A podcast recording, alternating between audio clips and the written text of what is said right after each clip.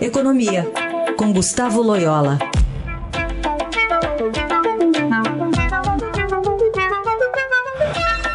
Loyola, bom dia. Bom dia, Raíssa. Bom, temos aqui hoje em destaque no Estadão, a principal manchete diz o governo trava concurso para tentar aprovar reforma administrativa. Em outras palavras, a decisão é não abrir novos concursos até que se obtenha essa aprovação, mas o governo parece que não tem ainda aquele empenho mais pessoal e direto para essa aprovação, né, Loyola? Exatamente. Essa, essa estratégia aí do governo, ela é de, de alcance muito curto, né? Porque é, com o tempo vai a, haver falta de funcionários públicos, pode haver, né? Em segmentos, em setores muito chave, inclusive na própria Receita Federal, que arrecada aí o, os, os, recursos que o governo precisa para pagar suas contas, né? Então é uma estratégia meio de tiro curto. Eu acho que muito mais é, efetiva seria uma, uma, uma pressão sobre o Congresso, uma negociação né, com o Congresso e em, alinhar aí os governadores também que têm interesse é, nessa questão é, para passar uma reforma administrativa decente na, na Câmara e no Senado. Né? Eu acho que isso de suspender o concurso, é, como eu disse, é uma coisa de curto prazo, porque é, algum momento é, o governo vai precisar desses funcionários, até porque com a reforma da Previdência houve um aumento muito grande dos pedidos de aposentadoria de servidores públicos. Né? Se a gente pegar aqui Pro, o próprio INSS, eu acho que é uma amostra do que você acabou de falar. Está faltando funcionário lá, né, Loela? Está faltando funcionário lá, né? Então, é, já, já vão se acumulando aí milhares de pedidos né, de aposentadoria. É, e outros setores também, a gente vê problema, né? Concessão de próprio Bolsa Família e tal. Não sei se exatamente relacionado à questão de falta de funcionários, mas a verdade é que o governo está meio a máquina do governo está meio emperrada. Né? É, agora é uma questão até mais política. A reportagem mesmo diz que integrantes da equipe econômica estão conversando com lideranças aí dos servidores, são muito bem organizados, né? Vai dizer que isso não afeta o, os atuais e nem a parte da remuneração deles, que isso não vai ser mexido. Será que isso acalma um pouco o, o lobby? Não, sempre é bom né, conversar e tal, porque eu acho que retira um pouco da, do receio dos atuais é, funcionários, né?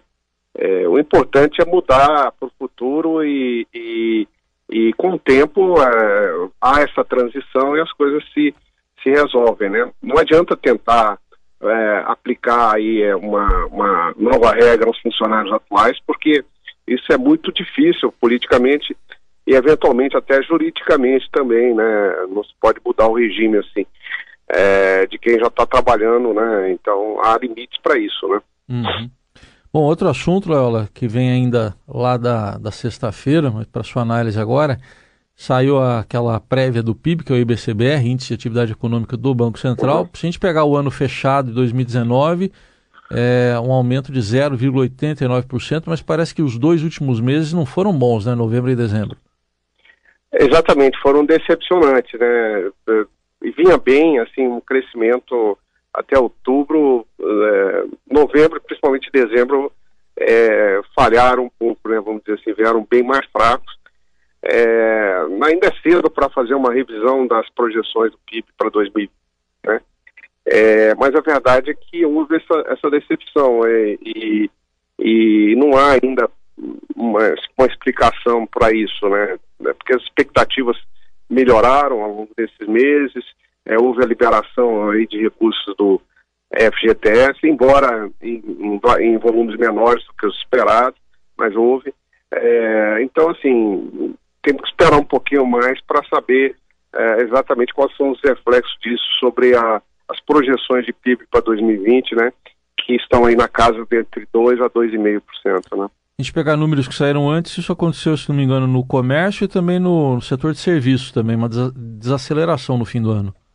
Exatamente. O IBCBR ele, ele é, é o produto aí do, de todos esses indicadores antecedentes, inclusive do comércio e do serviço, né, que, que apontaram essa, essa maior essa fraqueza aí de é, durante os dois últimos meses do ano, né. é, e a própria o número da indústria também muito muito ruim, né? Então, é, assim, a maioria dos dados desses meses não foi não foi é, positivo. Os dados de emprego até que não foram ruins, não, mas os dados da atividade propriamente dita foram foram fracos, né?